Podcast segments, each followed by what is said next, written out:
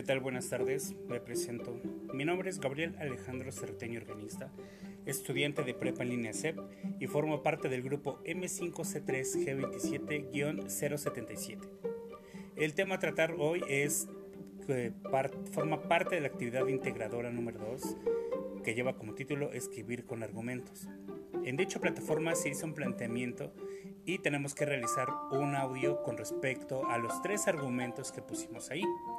Entonces eh, trataré de ser breve y resumiré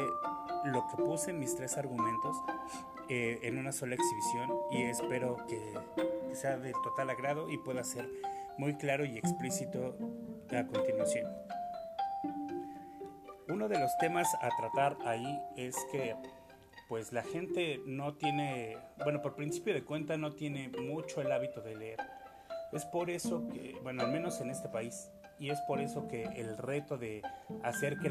acercar más gente para que lea es más difícil,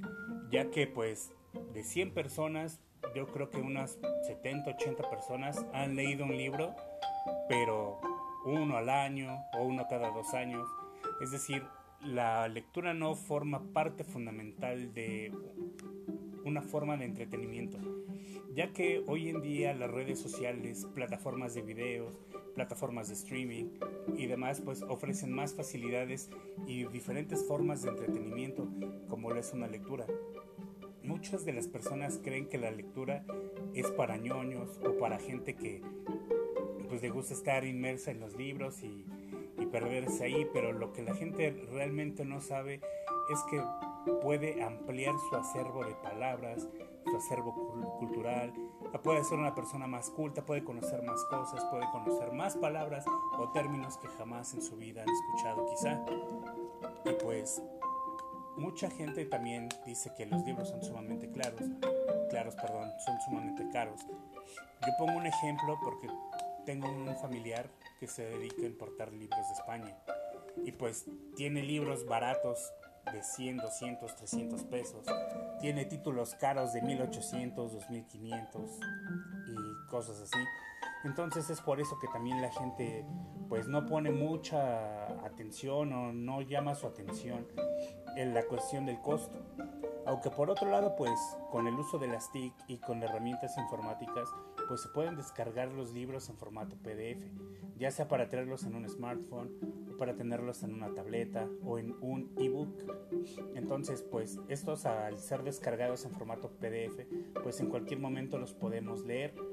pero la desventaja que existe en ello es que por decir en una tableta o en un smartphone, eh, si ponemos a un niño a leer, por principio de cuentas tenemos que este, capacitarlo o enseñarle cómo funciona y cómo hacer uso de la, de la tecnología para que pueda empezar a, a, leer y pues saber cómo marcar dónde inició, qué es lo que está leyendo, ver el modo en el que está leyendo, porque pues muchas veces eh, hay personas que se traban mucho a leer y pues eso es parte de, de que pues no hay una cultura de lectura, al menos en este país. Y pues por otro lado, eh, un libro físico hace más intuitiva la interacción, ya que pues tienes que cambiar de páginas y pues donde vayas viendo que algo te llama la atención, que tenga una imagen, pues entonces te pones a buscar qué referencia es para ponerte a leer y saber de qué trata la imagen o por qué es que está ahí. Muchas veces eh, se ha entrevistado a personas y dicen que que no les gusta mucho la lectura puesto que los libros pues no tienen imágenes o tienen muchas páginas o porque las letras son muy pequeñas. Entonces es un reto sumamente grande y difícil hacer que la gente en México lea, puesto que no llama su atención como había mencionado antes, ya que pues las situaciones mediáticas de hoy en día pues hacen que el acceso a algunas cosas como la información por ejemplo